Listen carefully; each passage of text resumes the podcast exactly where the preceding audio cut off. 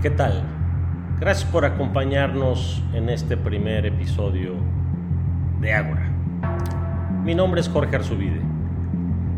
Como el Ágora fue en su momento para la antigua Grecia, pretendo que en este podcast se relaten historias, se escuchen opiniones y se debatan ideas. Lo mejor que se puede compartir es el conocimiento. Hoy platicaremos de un hecho histórico trascendental en el mundo antiguo el sitio de Alesia. Comenzamos.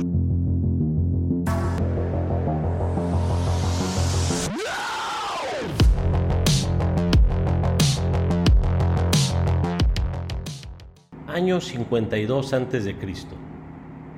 Durante la conquista de las Galias, hoy territorio de Francia, el mismísimo procónsul Cayo Julio César y su general de caballería Marco Antonio se enfrentan a una rebelión de celtas encabezadas por un joven noble de la tribu de los Arvernos llamado Vercingetorix.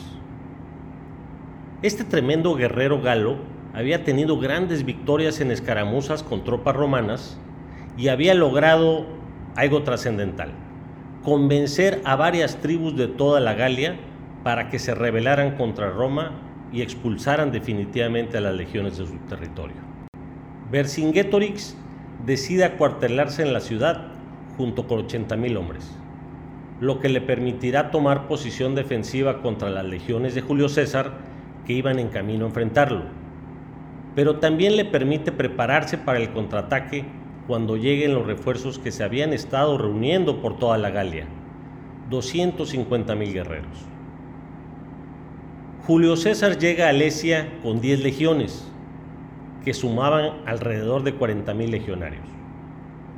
Sabedor de que se aproximaban los refuerzos galos, decide ejecutar una maniobra que marcaría la suerte de la batalla y que sería considerada como una de las más grandes hazañas militares de todos los tiempos. Ordena sitiar la ciudad de Alesia, pero con un doble cerco, uno interior de 16 kilómetros para asediar a Vercingetorix y sus hombres, y otro exterior de 28 kilómetros para protegerlo de los refuerzos galos que llegarían en cualquier momento. El ejército romano trabajó incansablemente durante semanas construyendo un sistema defensivo en ambos flancos a base de fortificaciones con empalizadas de 3.5 metros de altura, torres de avistamiento, fosas de agua, terraplenes con estacas afiladas y trincheras.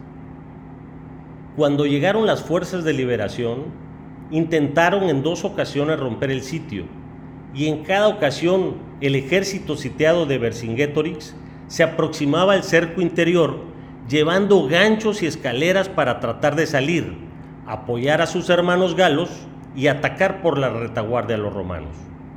Pero en todas las ocasiones los legionarios pudieron repeler la agresión en varios frentes. Llegado un momento, para controlar el ya escaso alimento, Vercingetorix decide expulsar de Alesia a todos aquellos que no pudieran luchar. Ancianos, mujeres y niños fueron a suplicarle a los romanos que los hicieran sus esclavos y los alimentaran. Pero Julio César se negó. Cuando quisieron regresar a la ciudad, le cerraron las puertas. Alrededor de 10.000 ciudadanos murieron de hambre aquella ocasión en las afueras de Alesia. El último intento de ruptura, el decisivo, lo comandó Vercasibelauno, primo de Vercingetorix, y lo dirigió hacia un campo con dos legiones que no estaban bien protegidas por las fortificaciones, debido a que se hallaban en una pendiente.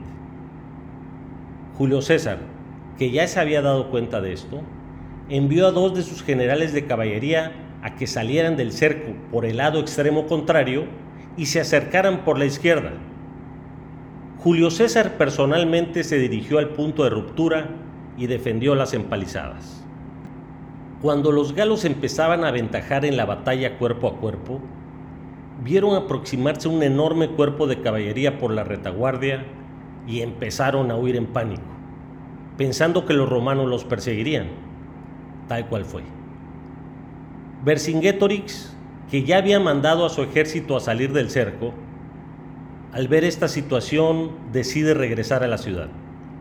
Entiende que todo está perdido y prefiere rendirse antes de dejar que muera más gente de hambre. Nunca más hubo una revuelta importante por parte de los galos.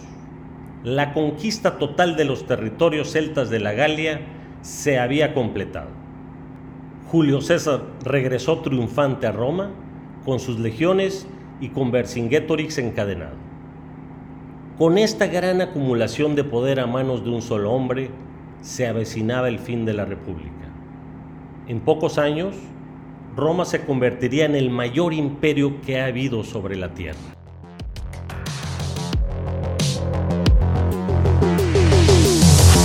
¿Te gustó? ¿Se te hizo interesante?